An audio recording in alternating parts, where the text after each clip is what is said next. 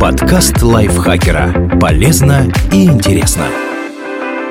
Всем привет! Вы слушаете подкаст лайфхакера. Короткие лекции о продуктивности, мотивации, отношениях, здоровье, в общем, обо всем, что сделает вашу жизнь легче и проще. Меня зовут Ирина Рогава, и сегодня я расскажу вам про слова, значение которых знают только умные люди.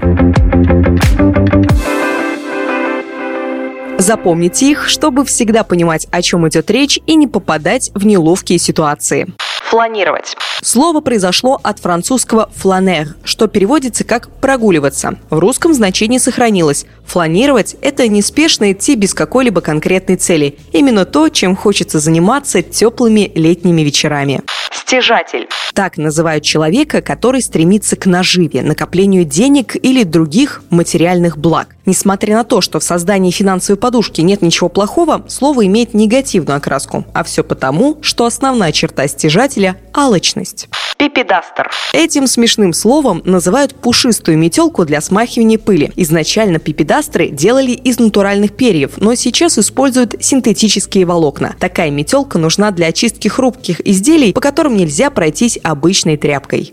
Пюпитер. Еще одно забавное слово, пришедшее к нам из Франции. Переводится как письменный стол или парта, но в русском означает наклонную подставку для нот или книг. Фрапировать. Нет, это не про холодный кофе фраппе. Фрапировать значит неприятно поражать, ошеломлять. Например, «Меня фрапировало, что вы надели сандалии с носками». Гаптофобия. Проблема, с которой многие из нас уже столкнулись или могут столкнуться после самоизоляции. Гаптофобия – это паническая боязнь прикосновений других людей. Причем страх может возникать не только в отношении незнакомцев, но также родных и друзей. Экивоки.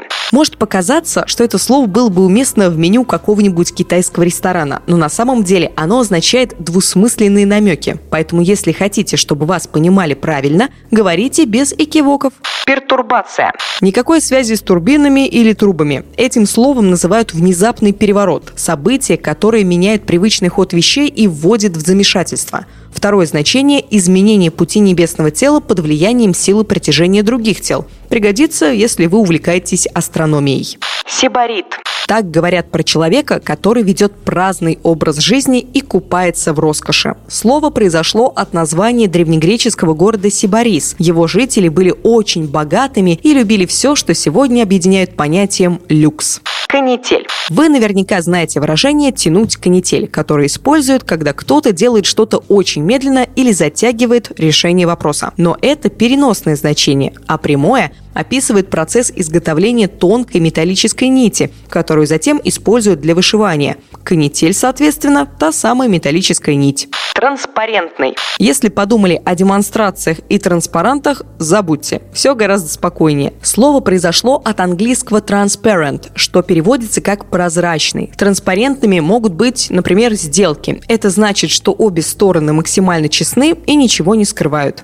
Когнитивный. Психологический термин, образованный от латинского «cognitio», в дословном переводе «знание, познание». Когнитивные процессы происходят у нас в мозгу, когда мы учимся чему-то новому, постигаем окружающий мир или самих себя – Популярное выражение «когнитивный диссонанс» описывает ситуацию, когда приобретенные ранее знания конфликтуют с новой информацией. Например, если ваша подруга сначала говорит, что ненавидит красный цвет, а потом покупает алое платье. Тривиальный. Синонимы этого слова – банальный, скучный, примитивный, обыкновенный. Тривиальным может быть фильм с избитым сюжетом или высказывание вашего собеседника, в которых нет ничего свежего и оригинального. Инсайт.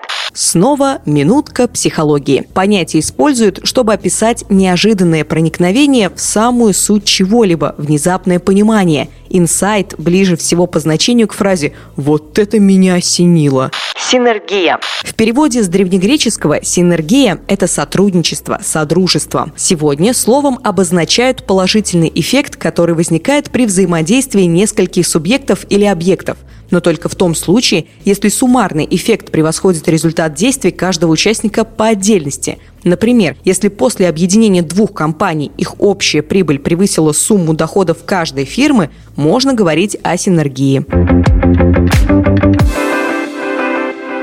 Спасибо вам огромное, что дослушали этот выпуск до конца. Надеюсь, он был для вас полезен и интересен. Вы теперь знаете, чем блеснуть в беседе. Автор этого текста Анна Крачик, озвучивала его я, Ирина Рогава. Не забывайте подписываться на нас на всех платформах, ставить лайки, писать комментарии и делиться выпусками со своими друзьями в социальных сетях. На этом я с вами прощаюсь. Пока-пока. Подкаст лайфхакера. Полезно и интересно.